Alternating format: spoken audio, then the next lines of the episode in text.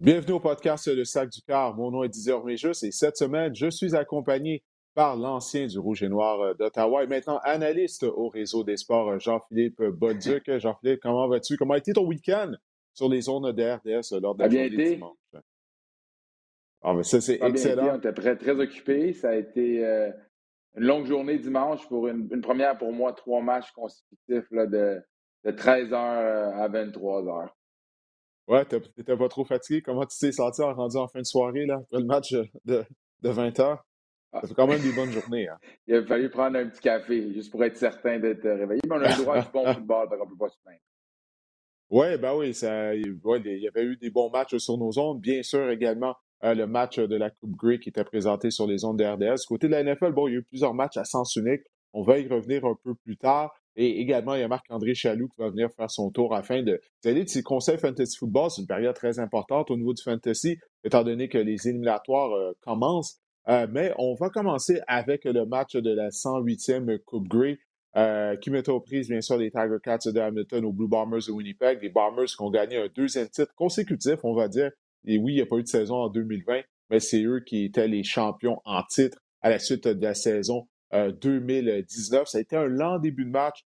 C'était très venteux. J'étais sur les lignes de côté euh, samedi, même la journée de samedi. Heureusement que le match n'était pas samedi, parce que samedi, euh, comme ça a été le cas au Québec, il y avait des vents qui atteignaient jusqu'à 90 km/h. Bref, c'était venteux en première demi. Donc, les défenses ont eu le déçu, mais la deuxième demi a vraiment été très excitante. Le match s'est décidé. on a départagé les deux équipes en prolongation. Alors, dis-moi, Jean-Philippe, euh, toi-même, tu as participé à un match de la Coupe Grey? Dis-moi, tu faisais partie du Rouge et Noir lorsque Ottawa a gagné en prolongation il y a quelques années euh, contre les St. Peters de Calgary. Donc, euh, qu'est-ce que tu as retenu de cette deuxième conquête de la Coupe Grey consécutive par les Blue Bombers?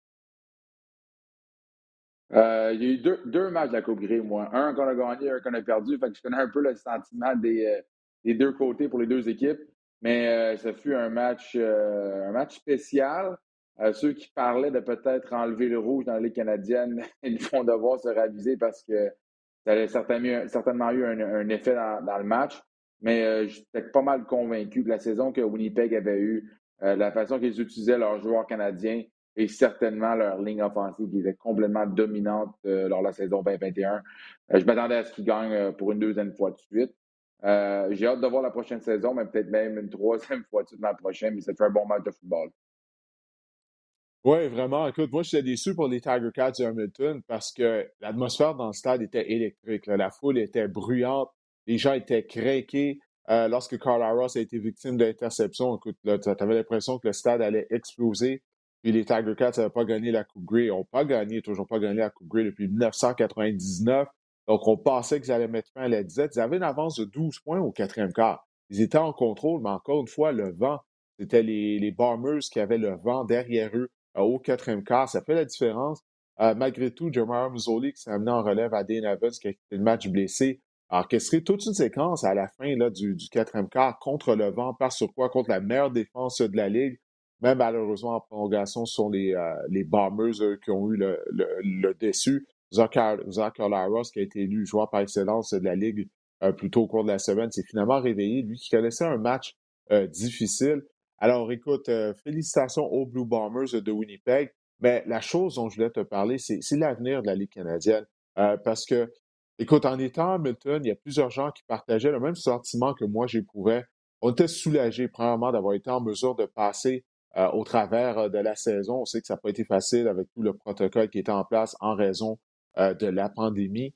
Euh, mais il y avait comme un soulagement. Bon, finalement, oui, on a été en mesure de, jouer le match de la Coupe Grey, euh, de passer à travers la saison. Mais concernant l'avenir, le commissaire Randy Ambrosi qui s'est adressé aux médias vendredi, et il n'a pas voulu en dire beaucoup. Bon, il a dit qu'il allait avoir un partage des revenus, mais qu'est-ce qu'on entendait lorsqu'on parlait aux gens à Hamilton? c'est qu'on pourrait avoir des changements de règlement, Jean-Philippe. Il a joué dans la Ligue canadienne, on parle on va étudier toutes les possibilités durant la saison morte.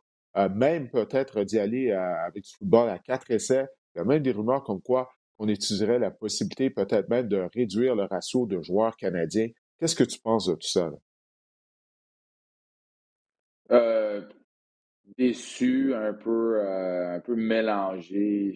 Je vais être transparent depuis que Randy Ambrosie s'est pointé comme euh, commissaire à la Ligue canadienne. C'est c'est pathétique un peu ce qui se passe. Malheureusement, je pense certainement pas que c'est la solution pour la Ligue canadienne d'amener davantage de fans dans les stades. On a vu certainement qu'il y a des places qui avaient des, directives un peu plus sévères par rapport au règlement pour le COVID, mais grosse, euh, grosse de, de, fans dans les estrades cette saison. Après ça, j'ai regardé les chiffres, j'étais un petit peu curieux du match de la Coupe Grey hier. On regarde en 2009, on avait euh, un record de 6,1 millions de personnes qui ont regardé le match de la Coupe Grey, qui était Saskatchewan contre, euh, contre les Alouettes. On retourne après ça en 2019, 3,6 millions de personnes qui ont regardé le match de la Coupe Grey, puis on regarde dimanche 2,8 millions de personnes qui ont, euh, qui ont regardé le match à Coupe C'est 22% de moins qu'en 2019 et c'est pratiquement euh, deux fois et demi de moins qu'en 2009. Je ne sais pas où ça s'en va, mais c'est certainement pas en ayant moins de joueurs d'ici parce que c'est les gens d'ici qui regardent le match de la Coupe euh, J'ai un père, moi, qui passe une bonne partie de l'hiver en Floride, puis j'ai jamais entendu parler des gens alentour, euh, alentour de chez mon père de la Coupe Grey. Hey, dimanche, on s'installe puis on regarde la Coupe Grey. Euh, il n'y a pratiquement aucun Américain qui prépare leur dimanche soir en, fonction de la Coupe Grey. Donc, le plus de joueurs euh, canadiens qui ont du succès dans cette ligue-là, je pense que le mieux que c'est pour la Ligue. pour ce qui est des règlements, on l'a vu dimanche, les règlements ne semblent pas causer un problème à la qualité du spectacle qu'on a. le rouge, les trois essais, le type de joueurs qui viennent s'établir ici, on pense à des gars comme euh, euh, des gars comme Brandon Banks, des joueurs qui sont un petit peu plus petits pour la NFL, qui ont la misère à établir leur, place là-bas, qui viennent avoir une super de belle carrière ici. Ça donne l'opportunité d'avoir un, un, type de football complètement différent.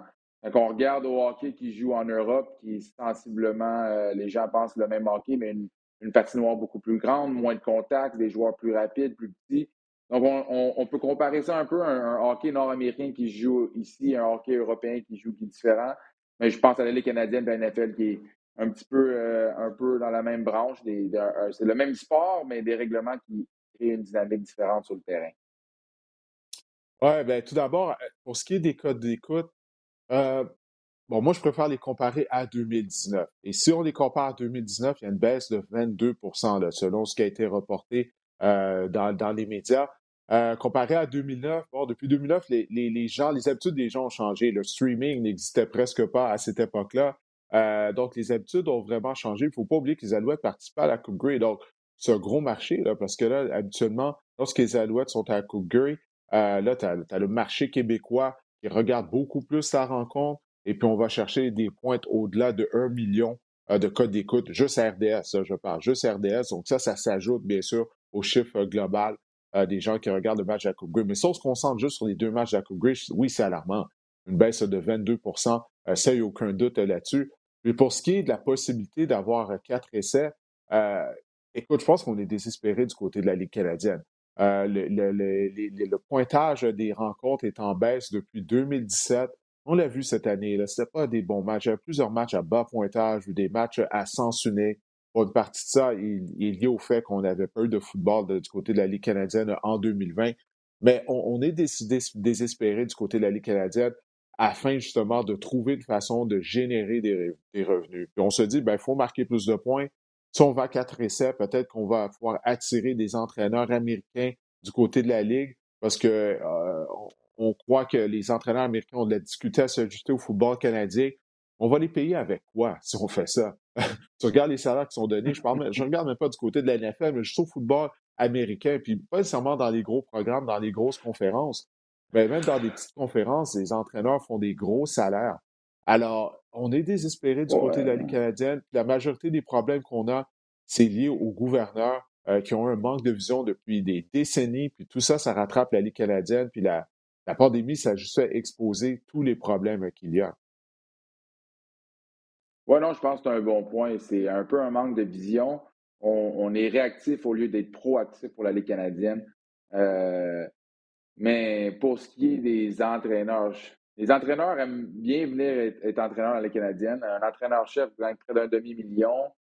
C'est un, salaire, c'est un, un, emploi pratiquement saisonnier parce que les entraîneurs de la canadienne, la très grande majorité ne, demeurent pas en ville. Lorsque ça va terminer, retournent chez eux. On pense à des, euh, Dave Dickinson, euh, peut-être pas, excuse-moi, des euh, Dickinson à Saskatchewan et ainsi de suite. à Toronto, ça lui tente de rester cette année en ville, mais souvent, c'est des entraîneurs qui ne restent pas en ville. Euh, Harry Jones, c'est pas quelqu'un qui, Je les comprends, ils ont, des vies familiales ailleurs. Mais ben, pour venir au point que. Mais pour venir au point que je pense que c'est vraiment plus du côté des, gouverneurs. Et surtout, moi, je pense, c'est euh, Randy Ambrosi qui, euh, qui, a un peu les, les forces à, acquiescer sur ses suggestions d'idées et un petit peu farfelues de, dépenser énormément d'argent dans des programmes qui vont euh, rapporter peu. Je te lance une question comme ça, vu qu'on parle de la Ligue canadienne. Je ne sais pas ce qui s'est passé avec la franchise de Halifax. On avait eu droit à un, un party, un lancement d'équipe, un nom d'équipe, des projets qui, euh, depuis quelques ah, avec la pandémie, la pandémie je, pense que c'est sur la glace, ouais. Ouais, c'est ça. Je pense que c'est mort, ce projet. Mais anyway, on, on, peut. Euh, je sais pas, c'est inquiétant un peu parce que c'est un beau produit. Je me rappelle, moi, d'avoir été petit garçon, d'aller voir des euh, bandes d'épinotes aux alouettes, ainsi de suite, mais j'imagine que les temps, les temps changent et euh, la Ligue canadienne perd un peu, euh, un peu d'intérêt. Parce qu'on va devoir surveiller justement s'il va y avoir des changements de règlement, notamment durant la saison morte. bref, c'est rien d'encourageant pour l'avenir de la Ligue canadienne à moyen et à long terme. Alors, on va voir ce que ça va donner. Et d'ailleurs, juste avant qu'on commence l'enregistrement euh, du podcast, euh, on a commencé l'enregistrement à 10 h mardi, ben, les Alouettes ont annoncé euh, que le coordinateur des unités spéciales, Mickey Donovan, ne sera pas de retour la saison prochaine. les unités spéciales des Alouettes qui ont eu énormément d'ennuis tout au long de la saison, mis à part David Côté, qui lui a été une très belle surprise au niveau des bottées de précision. Mais en termes de couverture, de bottées, en termes de, de réussir des bottées explosives, c'est très laborieux. Euh, à chaque fois qu'on jouait contre euh, ton ancienne équipe, le Rouge et Noir, euh, devant T. Deadman connaissait un gros match. Comme ça, on n'était pas prêt à l'affronter. Alors, Donovan qui ne sera pas de retour en 2022. Alors, si tu veux bien, on va se tourner maintenant du côté de la NFL. Comme je disais, il y a eu plusieurs matchs qui ont été à sens unique, mais il y a eu des matchs serrés quand même, quelques, quelques rencontres. C'est là-dessus qu'on va se concentrer, notamment lundi soir. Il y avait un match que bien des gens avaient hâte de voir, les Rams de Los Angeles qui rendaient visite aux Cardinals en Arizona les Rams ont été en mesure de l'emporter 30 à 23 et de venger leur échec contre les Cards subis lors de la quatrième semaine d'activité. Moi, j'ai trouvé que ça a été une victoire impressionnante de la part des Rams. Les Rams ont perdu quoi? Trois de leurs quatre derniers matchs. Ils avaient l'air d'être une équipe molle. On n'avait plus d'équilibre du côté euh, de l'attaque. Mais la semaine dernière, la semaine précédente, contre les Jaguars, on a couru plus souvent avec le ballon. Je me disais, bon, c'est contre Jacksonville, on avait l'avance. Là, euh, malgré tout, on, a vu une attaque plus équilibrée contre les Cardinals. Ça a, aidé euh, Matthew Stafford, euh, qui n'a pas été victime de revirement. Il a complété trois passes de toucher. Euh, qu'est-ce qui a retenu ton attention lors de ce duel entre les Rams et les Cards? Et je pense que pour que les Rams soient crédibles en fin de saison, ça leur prenait absolument une victoire contre une formation, contre les Cards. Et c'est ce qu'ils ont fait hier. Ils ont joué probablement leur meilleur football de la saison. Euh, avec la perte de Robert Woods, l'ajout d'Odell Beckham, il y a certaines personnes qui n'étaient pas convaincues de ça, mais Odell Beckham qui a joué un excellent match hier, euh, qui semblait de bonne humeur, qui semblait intéressé, impliqué. Euh, comme tu dis, Sonny Michel qui a couru le ballon 20 fois. 20 fois, on a donné le ballon à Sonny Michel. Ça a permis à Matthew Stafford, comme tu disais, d'aller avec le fameux play action après. Elle a ouvert les entre-zones. comme tu dis, 23 en 30, pratiquement une journée, une journée parfaite pour lui. Euh, non, j'étais vraiment impressionné des Rams hier. Oui, puis surtout que quelques heures avant la rencontre, ils ont appris qu'ils allaient être privés des services de Jalen Ramsey et de Tyler Higby, qui ont été placés sur la liste de la COVID. On parle, avec Jalen Ramsey, on parle du meilleur demi-coin de la NFL, puis on a d'autres blessés. Daryl Anderson, notre demi à l'attaque numéro un, n'était pas là. Comme tu l'as dit, Michel a, été euh, efficace. Mais quand il manque des joueurs comme ça, les autres joueurs vedettes doivent se lever. Puis Aaron Donald a donné le ton dès la première séquence. Il était dans le champ arrière. lorsqu'on a été, lorsque les Cardinals ont été près de la zone début, il a dévié une passe de Kyler Murray qui a mené à une interception. On s'en avait marqué un touché du côté des Cards. Les Rams ont pris possession du ballon, puis ils ont complété une séquence qui s'est terminée par un touché. Donc, ça a comme été un revirement de 14 points d'une certaine façon. Alors, Donald qui a connu tout un match, exactement qu'est-ce qu'on avait besoin du côté des Rams. du côté des Cardinals, qu'est-ce que tu as pensé de leur performance? bon, c'est une défaite à domicile, mais toutefois, c'est quand même une défaite contre une équipe de qualité. Oui, une équipe de qualité qui a joué du, son meilleur football. Mais Kyler Murray, euh, je pense qu'on doit lui donner un peu plus. De, je sais qu'il y en a beaucoup. On parle beaucoup de Josh Allen, euh, de Justin, euh, Justin avec les, Chargers, mais Kyler Murray, certainement. Et si qu'elle resté en santé, on sait les carrières qui bougent, comme, qui courent beaucoup comme ça. Si ça ne reste pas en santé, ça devient difficile d'avoir une longue carrière, mais c'est impressionnant le, le dynamisme qu'il a sur le terrain. Hier, c'est 383 verges, 39 passes complétées à 49 tentatives.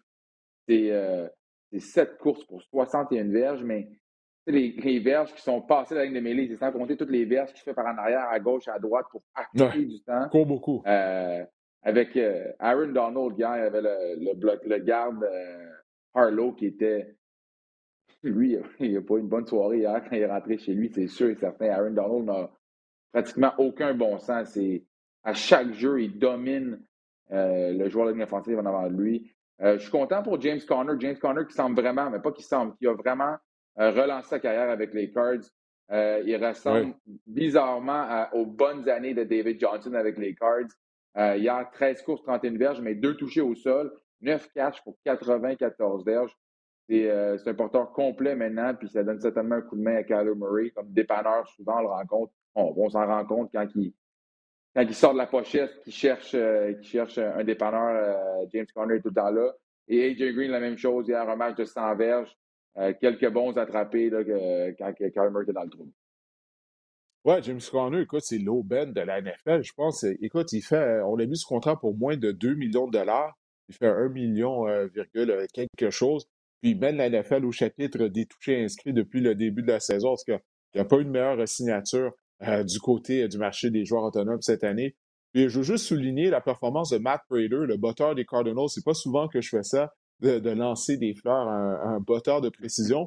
Écoute, il, a, réussi là, des placements importants, là, deux placements de 53 verges, un autre de 49 verges, et, euh, il a bien exécuté un, un botté court également. Euh, donc, euh, Prater a connu euh, tout un match. Malheureusement, la séquence n'est pas terminée avec des points, mais peu importe. Matt Prater, pour une fois, là, je vais lancer des fleurs à un botteur. il y a un autre match qui a retenu notre attention. Les Ravens de Baltimore se sont inclinés par la marque de 24 à 22 contre ton club. Je me souviens bien, tu es un partisan des Browns, si, je ne fais ben pas erreur. Ouais, ben ouais, alors, qu'est-ce qu'on retient de ce match-là? Bon, bien sûr. Le... chaud.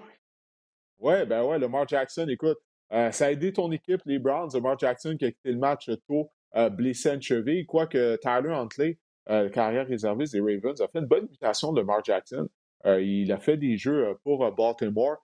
Mais personnellement, je n'ai pas été impressionné par la victoire des Browns parce que si tu enlèves le toucher de Miles Garrett, qui a été un toucher défensif, l'attaque a juste marqué 17 points. Seulement 190 verges par la passe, encore une fois, pour Baker Mayfield. Est-ce que c'est moi qui est trop sévère envers ton équipe favorite? Euh, je vais dire oui un peu. Mais euh, ben, ce qui est décevant, c'est qu'à un certain point, on gagnait 24 à 6, si je ne me trompe pas.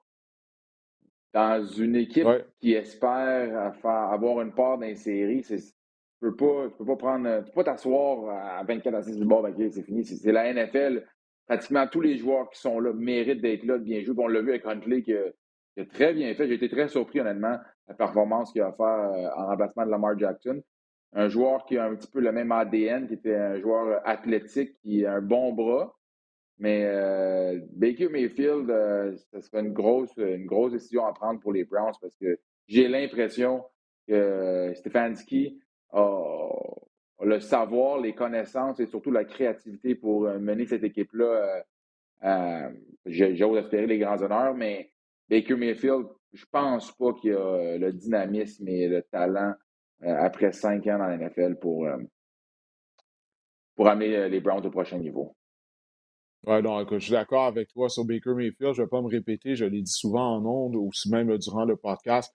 pour moi, ce n'est pas un carrière de concession, semaine après semaine. Il n'arrête pas de le prouver. Mais je veux plutôt parler, moi, de Greg Roman, le, le à l'attaque des Ravens de Baltimore. Parce que, bon, euh, Lamar Jackson connaît des hauts et des bas en tant que passeur. Là, on va voir s'il va pouvoir jouer la semaine prochaine. Les Ravens, en plus de ça, ils ont un gros match. Ils vont croiser le fer avec euh, les Packers de Green Bay. Mais je regarde les plans de match en attaque en termes de protection. Euh, tout au long de la rencontre, on n'a jamais doublé Mars Garrett, qui est un des trois meilleurs chasseurs de cartes de la NFL. Euh, on ne l'a pas doublé. Résultat, Garrett a réussi un sac. Il a, provoqué un échappé qu'il a lui-même recouvré pour inscrire un touché il y a quelques semaines, lorsqu'on a joué contre les Steelers, on n'avait aucun plan de match pour TJ Watt. Des fois, on bloquait même pas TJ Watt. Et nous aussi, un des deux, trois meilleurs chasseurs de cartes de la NFL. Je veux dire, qu'est-ce qu'il fait, Greg Roman? Moi, j'ai beaucoup de misère à, m'expliquer ça, mais bref, du côté des Ravens, si Lamar pas là, ça va être difficile parce qu'on a vraiment plusieurs blessés. Souviens-toi, ça a commencé durant le camp d'entraînement. On a perdu à peu près tous nos demi à l'attaque. Ensuite de ça, la ligne offensive est décimée par les blessures. Euh, maintenant, c'est la tertiaire, en particulier position de demi-coin. On a perdu nos deux meilleurs demi-coins en Marlon Humphrey la semaine dernière. Euh, à la fin du camp d'entraînement, c'est Marcus Peters euh, qui s'était blessé, puis sa, saison s'est terminée.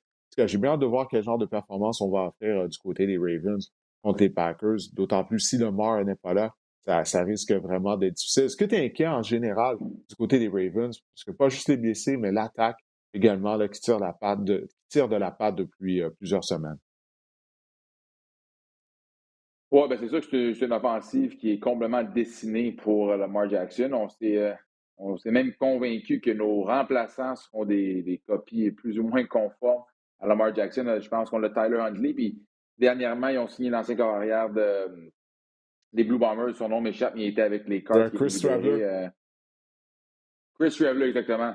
Il est maintenant sur l'équipe de pratique des, des Ravens. Donc, Roman qui va mourir ou, ou triompher avec son, ses, carrières comme ça. Mais comme tu dis, c'est euh, ben, le résultat de ça, c'est que le, Lamar Jackson se fait frapper constamment et là, il est blessé. On ne protège pas bien. Euh, pour avoir joué à ce niveau, ben, ce niveau-là, au niveau professionnel, des fois, tu as des, euh, des têtes enflées qui vont dire Non, non, je suis correct, le bloqueur à droite ou à gauche. Non, non, I got him, coach, I got him. je l'ai.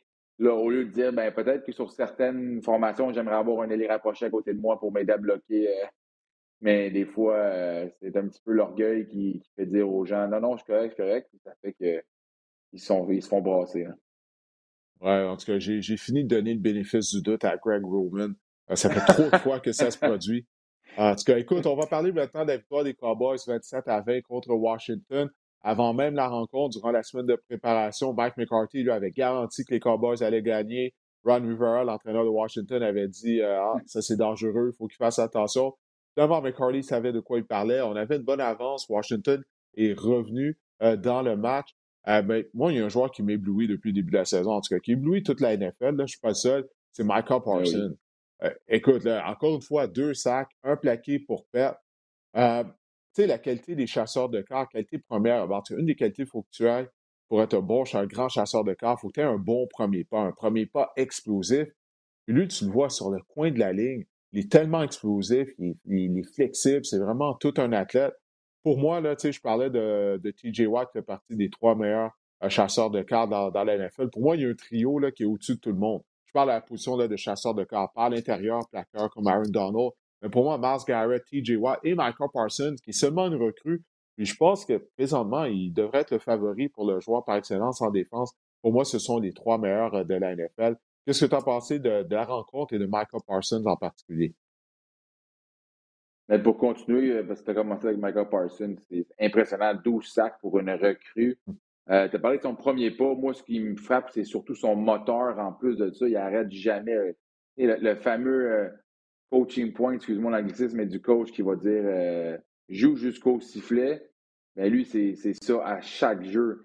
Les angles de poursuite, les... Ah, c'est vraiment chapeau à lui, honnêtement, c'est impressionnant. Les jeunes qui sont à la maison ont regardé ça, copier ça, vous allez avoir une bonne carrière.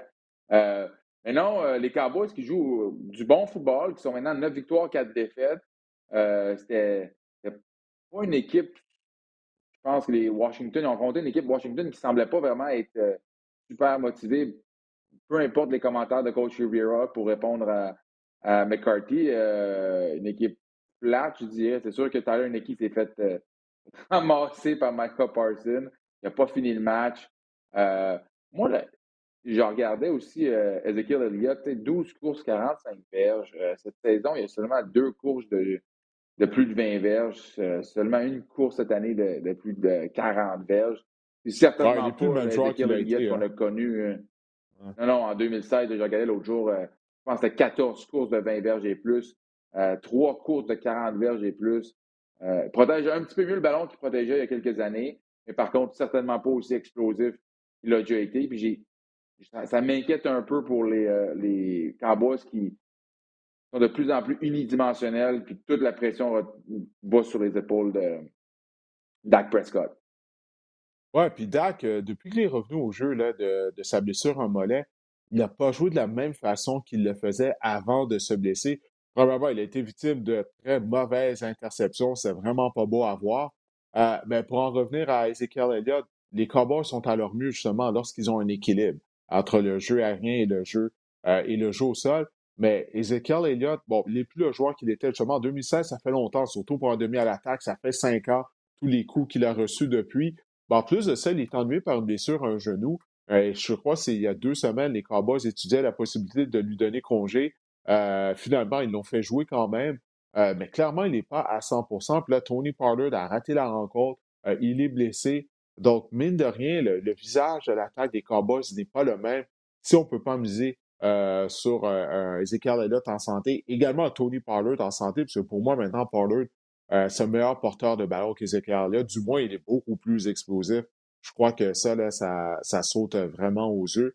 en tout cas, bonne victoire pour les Cowboys. S'ils perdaient ce match-là, bon, Washington allait peut-être les chauffer pour le premier rang de la section, mais là, Washington pour oublier le premier rang. Les Cowboys vont terminer en première position de la section Est de la nationale. Comme tu l'as dit, euh, Tyler Haneke a subi une blessure. On verra s'il sera en mesure de jouer.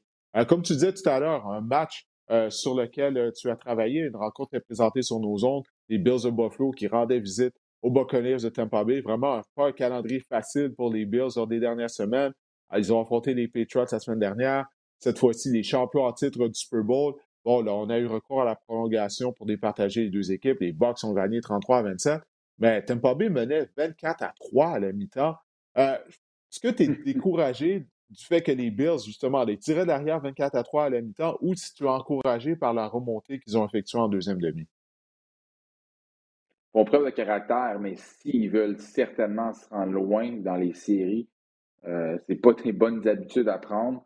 Euh, mais les, les, puis l'inverse est aussi vrai pour les Bucks. Ils ont trouvé une façon de gagner. C'est sûr que quand tu as Tom Brady dans ton équipe, euh, tu as souvent en tout cas le dernier mot. Mmh. Mais euh, c'est un petit peu décourageant pour les Bills qui, la semaine 4, 5, 6, on était convaincus que c'était quasiment euh, garanti qu'elle allait être dans le carré d'as ou, au Super Bowl. Mais là, depuis quelques semaines, c'est vraiment difficile. Josh Allen qui continue de jouer du, pas pire football, sincèrement. Tu regardes ses stats sur papier, mais son équipe qui, comme tu disais, tirait de l'arrière par une vingtaine de points, c'est inacceptable si tu veux espérer de te rendre loin en série. Ouais, ben écoute, moi, c'était le Super Bowl que j'avais prédit, Buccaneers contre Bills.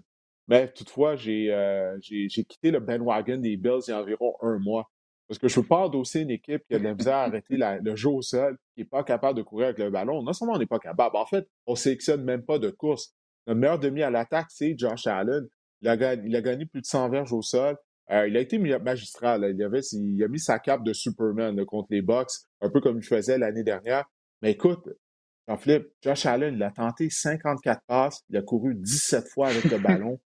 Toute l'attaque repose sur lui. On n'est pas au niveau collégial, à l'école secondaire ou même dans les rangs universitaires. Tu sais, quand tu un super athlète avec sa carrière, il transporte l'équipe, c'est la raison pour laquelle tu lui remets le ballon tout le temps. Puis pendant ce temps-là, Devin Singletary, quatre courses seulement. Matt Breda, Matt Breda, trois courses.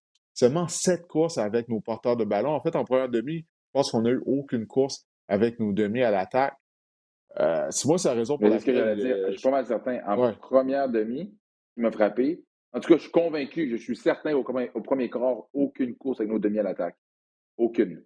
C'est pas du football d'automne.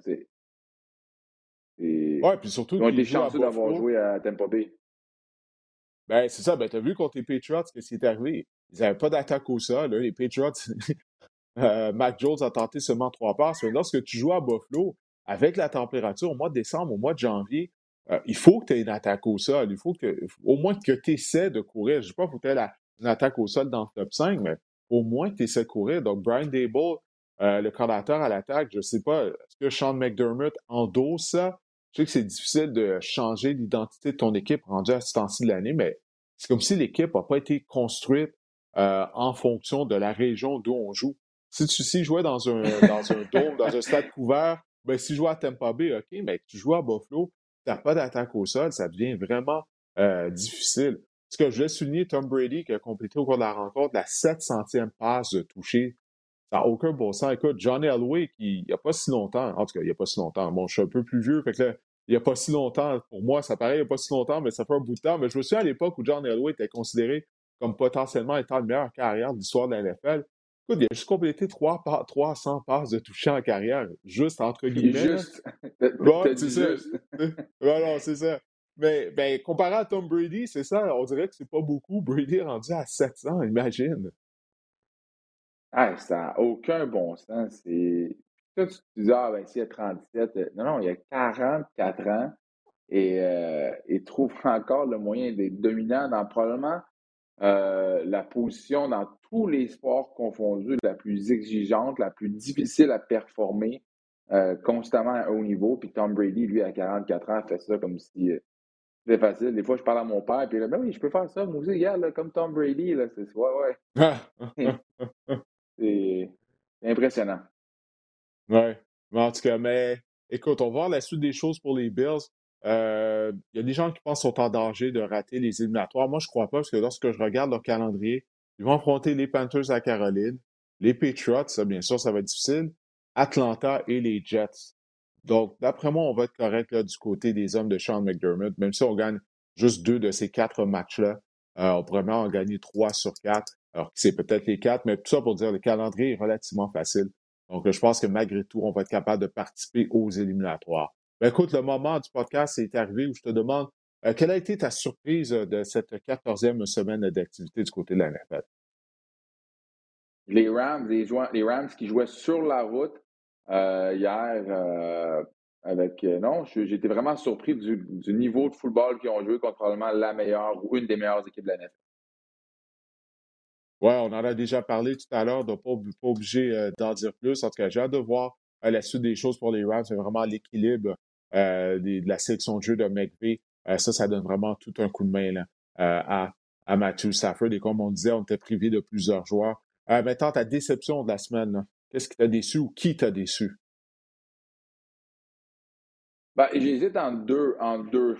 Les Bills, les Bills, inacceptable à ce temps-ci de l'année de, tirer de l'arrière comme ça. Euh, d'après moi, pour avoir été à Tampa Bay une couple de fois, peut-être que les gars sont sortis la veille, ils sont partis tout le party, mais c'est inacceptable quand tu aspires aux séries d'avoir ça. Ou l'autre qui, me déçoit, qui m'a déçu, c'est le match de dimanche soir entre les Packers et les Bears.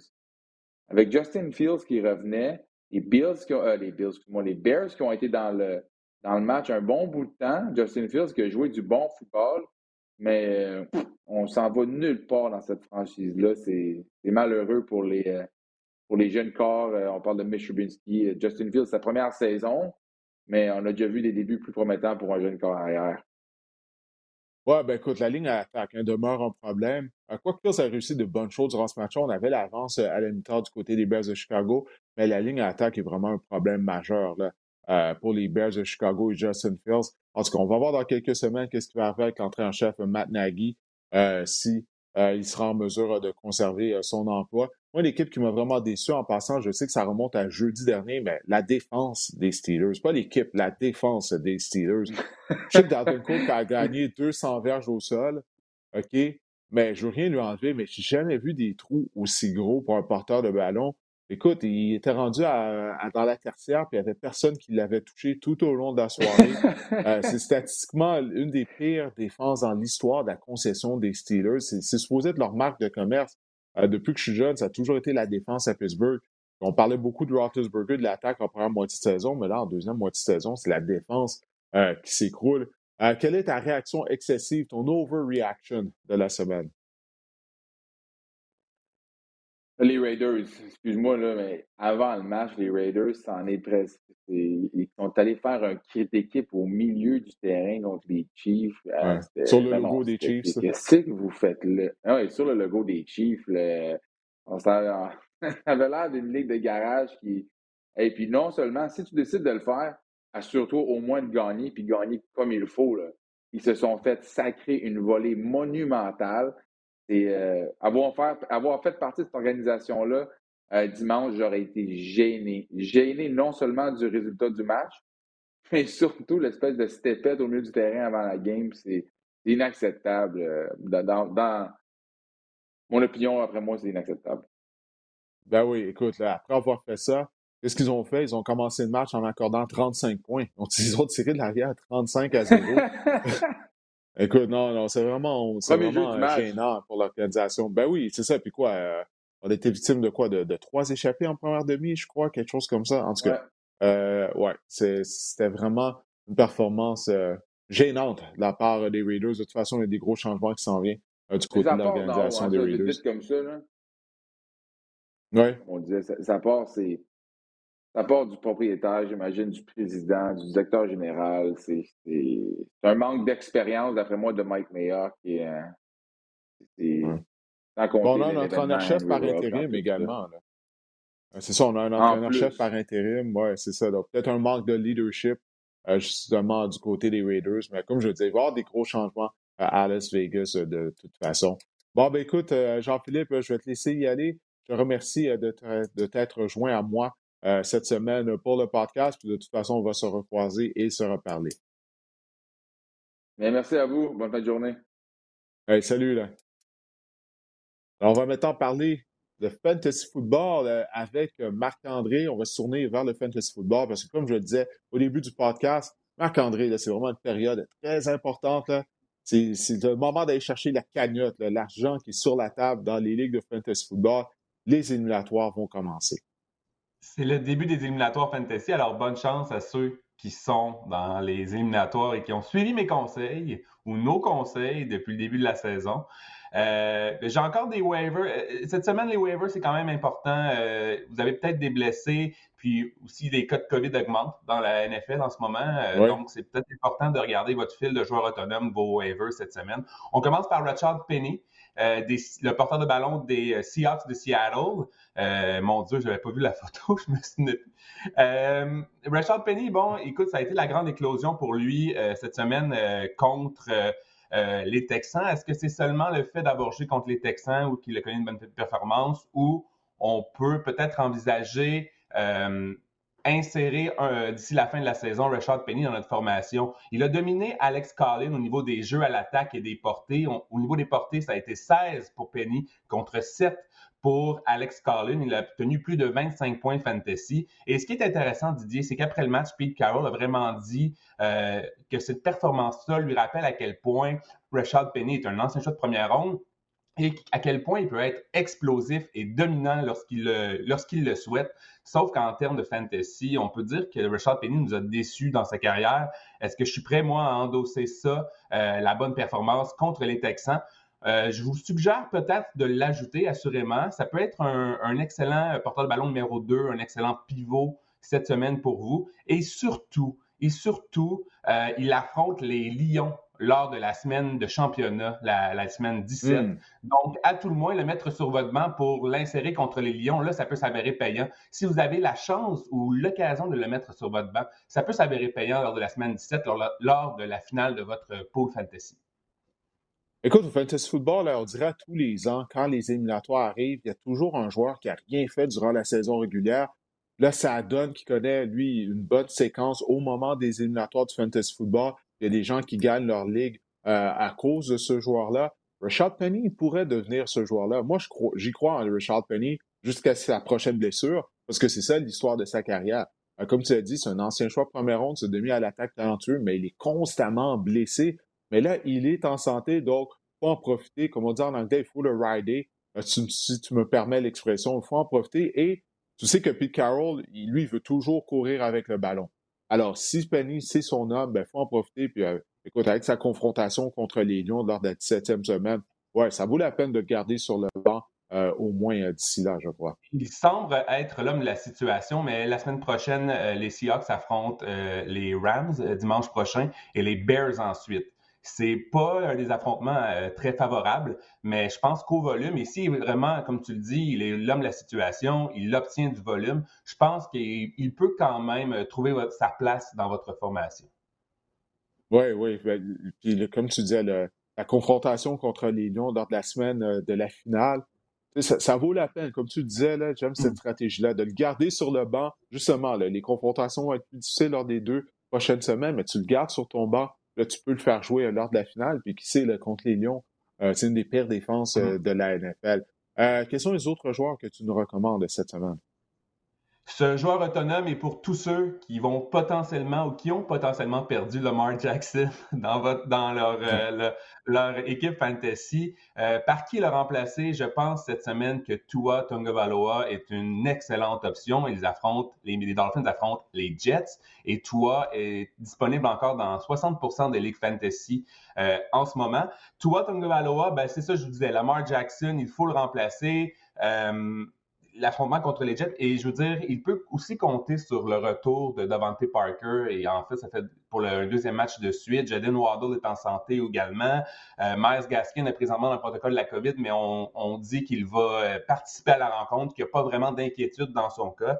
Et je pense que toi, pas nécessairement un haut plafond, euh, pour vous cette semaine, mais représente quand même un excellent plancher. Vous, vous pouvez facilement faire pire que toi, Tungavaloa. Je pense que c'est une excellente euh, route de secours pour vous euh, cette semaine.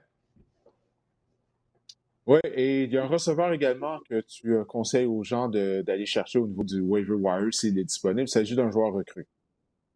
Le receveur des Lions, Amon Ross St. Brown, on parle ici en format PPR, euh, où ce qu'on accorde un point de plus euh, pour les réceptions, pour les catchs. Amon Ross St. Brown, a été ciblé 12 fois euh, lors des deux, à chacun de ces deux derniers matchs. c'est sûr qu'il profite du fait que DeAndre Swift et T. John Kinson ont, ont raté les derniers matchs.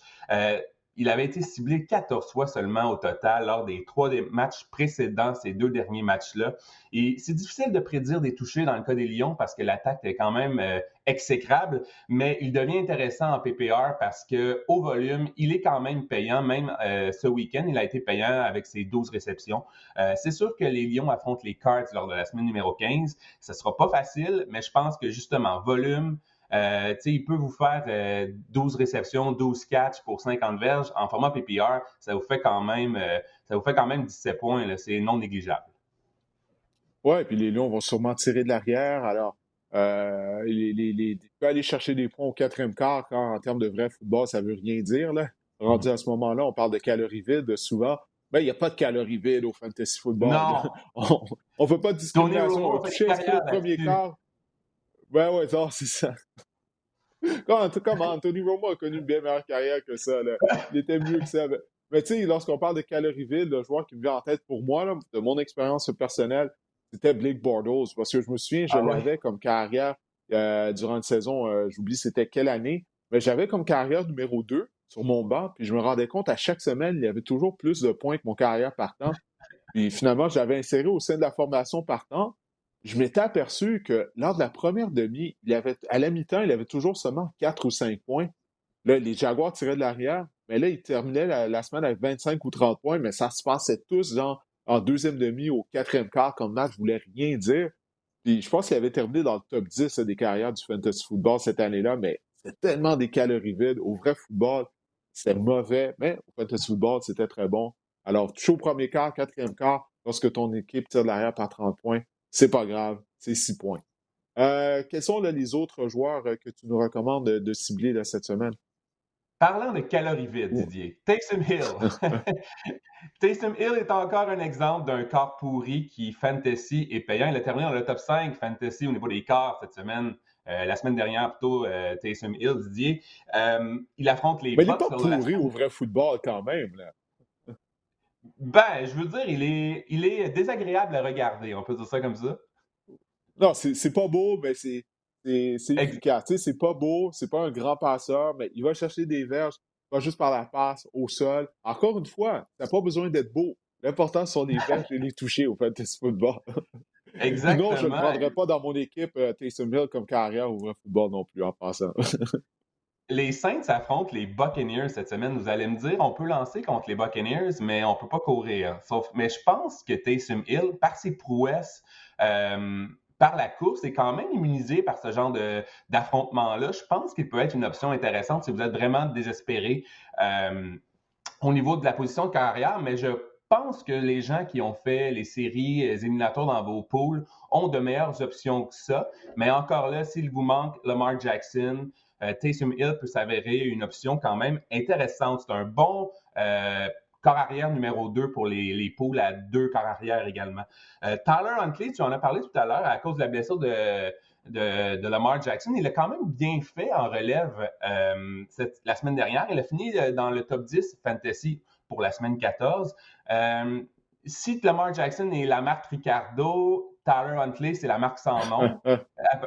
environ. Je trouve qu'il a bien fait. Ça peut être une autre option intéressante pour vous si, euh, si Lamar Jackson vous manque, mais j'irai à davantage avec Tua et Taysom Hill euh, si j'étais vous pour le moment. Mais comme choix numéro 3, s'il ne reste plus personne sur vos waiver fantasy, euh, Tyler Huntley peut s'avérer intéressant. Et je vais vous parler de Gabriel Davis. Emmanuel Sanders a quitté la rencontre du match contre les Buccaneers euh, blessé à un genou dimanche. Donc, euh, Gabriel Davis pourrait voir son rôle, euh, son rôle grandir dans l'attaque des Bills. Et on sait, vous en avez parlé tout à l'heure, l'attaque des Bills, ça se résume à faire des passes, à faire des passes, à faire des passes, à faire des passes. Et Gabriel Davis a marqué dans deux matchs de suite. Donc, il est quand même intéressant à ce niveau-là pour vous cette semaine si vous êtes à la recherche d'un receveur de passes. Et maintenant, comme on disait tout à l'heure, ça va être le début des éliminatoires Fantasy Football. Quels sont les joueurs là, que tu, que tu conseilles aux gens euh, de faire jouer cette semaine qui pourrait leur faire gagner leur match du premier tour éliminatoire? Je vais vous parler de James Robinson. Pour tous ceux qui ont James Robinson en ce hmm. moment, ça n'a vraiment pas été très euh, lucratif dans les dernières semaines. Euh, Urban Meyer est en train de ruiner sa carrière. Exactement, je m'en allais là. Euh, la semaine dernière, ça a été Sa carrière à lui et à Trevor Lawrence. En tout cas, je sais, c'est à lui, excuse-moi. oui, la semaine dernière, ça, écoute, ça, il a atteint le fond du baril. Il a obtenu quatre verges au sol en six courses. Euh, il n'a pas atteint 10 points fantasy lors de ses quatre derniers matchs. Et c'est quoi le bon remède, Didier, pour euh, revenir euh, au niveau fantasy ou faire, comment dire, réémerger sur, sur la scène fantasy? Ben, c'est un affrontement contre les Texans de Houston cette semaine qui, est la, qui sont la pire défense contre la course. Ils ont accordé le plus de verges contre, la course euh, dans la NFL cette saison. Et bon, je pense que James Robinson, vous allez être euh, quand même emballé par la. il a l'occasion de revenir dans le top 10 fantasy. Il a tous les ingrédients, en tout cas. Et surtout, il affronte les Texans cette semaine et les Jets par la suite. Donc, James Robinson peut être une, option intéressante. Moi, si j'étais vous, si vous l'avez dans votre formation, n'ayez pas peur cette semaine. Ça, ça devrait bien aller dans son cas. Tout ce que j'ai à dire là-dessus, c'est que si les Jaguars et Urban Meyer ne courent pas le ballon au moins 25 fois avec James Robinson contre la pire défense de, contre la course de la NFL, celle des Texans de Houston, j'espère qu'on va congédier immédiatement Urban Meyer après le match. Ça n'a aucun bon sens qu'est-ce qui se passe à Jacksonville. On n'en a pas parlé durant le podcast. Les Jaguars ne vont nulle part. Ils ont perdu par jeu blanc la semaine dernière. En tout cas, s'il ne remet pas le ballon au moins 20-25 fois à James Robinson, euh, moi, je le congédierais. Ben, je sais qu'on parle de fantasy football, mais je, ferme la parenthèse. Euh, quels sont les autres joueurs que tu nous recommandes?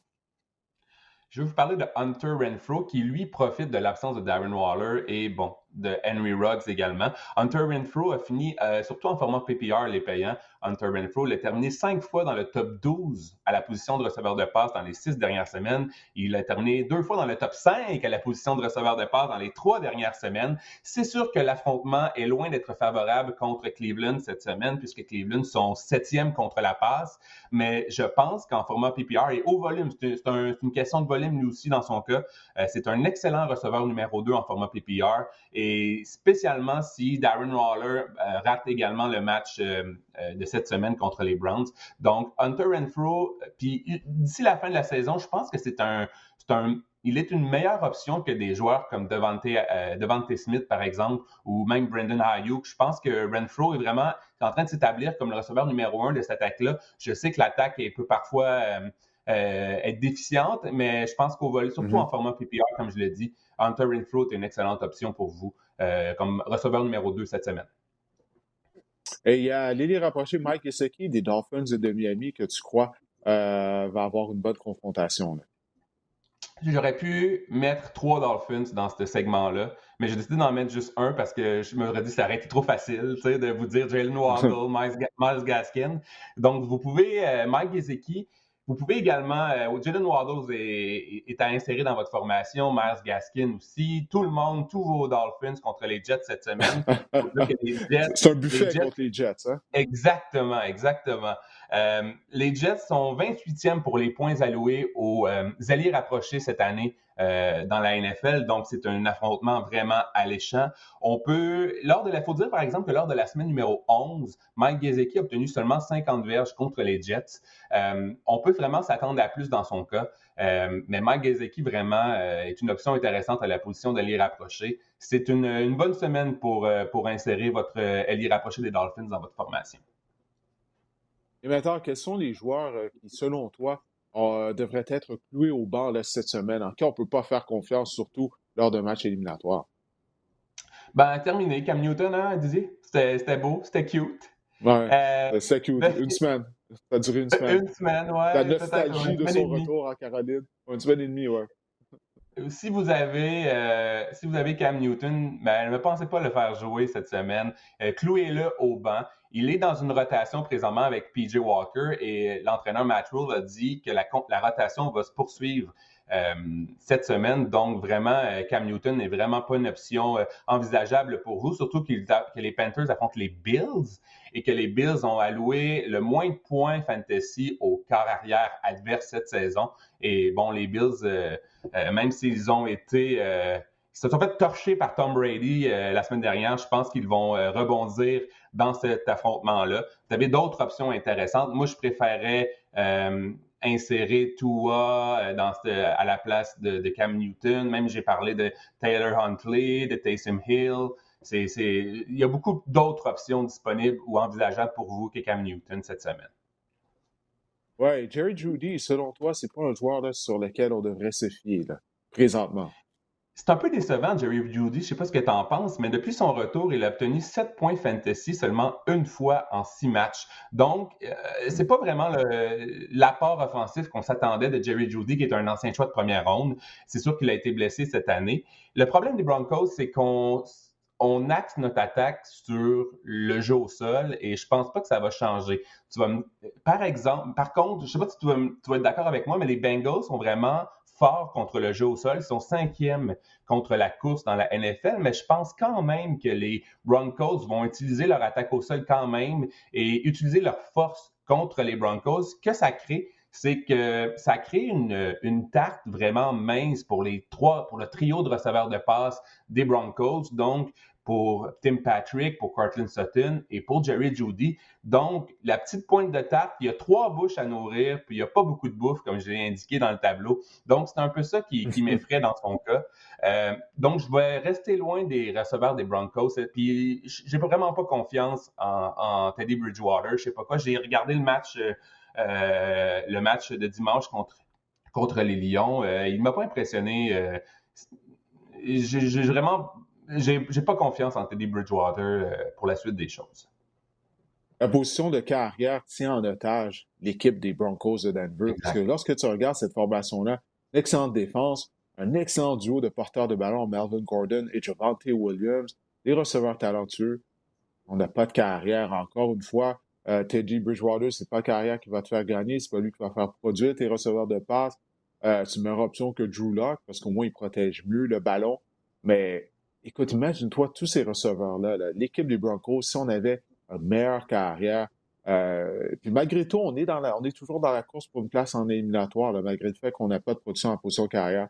Oui, Jared Judy, il est décevant en termes de fantasy football, mais euh, c'est pas de sa faute. Euh, c'est vraiment la position carrière, comme tu viens de le dire, les performances de Teddy Bridgewater.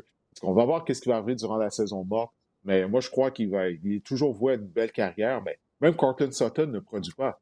Alors, c'est pas de leur faute. Hein. C'est vraiment en position de, de, de carrière. Admettons, il y a en. En fantasy football, Didier, on ne cherche pas à savoir c'est à qui la faute. On, cherche, on veut voir des résultats.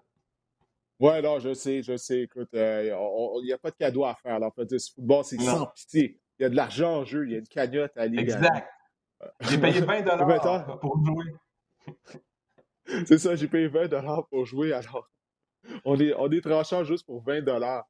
Euh, euh, il y a un élite rapproché que tu, que tu nous concèdes de ne pas faire jouer cette semaine. C'est qui? Vous allez me dire que l'affrontement euh, contre les Eagles dans le cas de Ricky Seals Jones de Washington est alléchant puisque les Eagles ont accordé le plus de points fantasy aux alliés rapprochés adverses dans la NFL cette saison.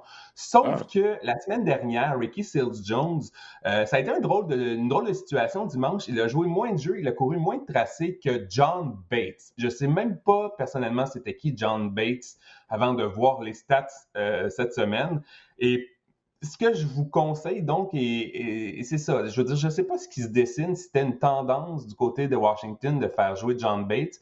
Donc, pour, pour ça, je vous conseille de, de ne pas compter sur Seals Jones cette semaine. Et, en plus, il y a de l'incertitude au niveau du corps arrière. On, Tyler Henneke, comme tu en as parlé tout à l'heure, s'est blessé. Donc, euh, et l'incertitude au niveau du carrière, du jeu du carrière, de l'identité du carrière et l'incertitude au niveau de son utilisation font que, Ricky Seals Jones, pour moi, est un joueur sur qui on ne peut pas compter cette saison. Cette semaine, pardon.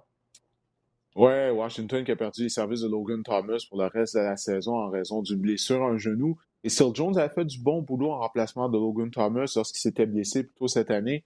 Mais Seals Jones lui-même revenait au jeu à la suite d'une blessure, donc peut-être mm. qu'il n'est pas à 100% Mais moi aussi, j'ai eu la même, le même réflexe que toi lorsque j'ai vu Bates réussir une réception. Euh, je me disais, mon Dieu, c'est qui ça? Je pense un produit de, Boise State. C'est un ailier rapproché, recru, mais le petit du temps en raison de la blessure à Logan Thomas.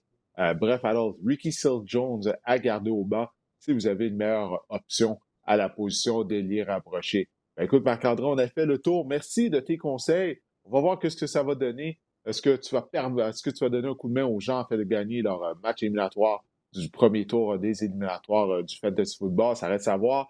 Si vous avez des questions pour Marc-André, ben, on vous invite à le faire via son compte Twitter, MA Chaloux, euh, sur Twitter, tout simplement, afin de le remercier pour ses conseils fantasy football ou pour lui oh, laisser savoir que vous avez perdu votre 20 votre fameux 20 à cause de lui, ou peut-être c'est même plus d'argent que vous avez mis afin d'entrer dans votre ligue euh, de, de fantasy football. Alors, comme à l'habitude, je vous remercie d'avoir regardé le podcast ou de l'avoir euh, téléchargé. C'est grandement apprécié et on se reparle la semaine prochaine.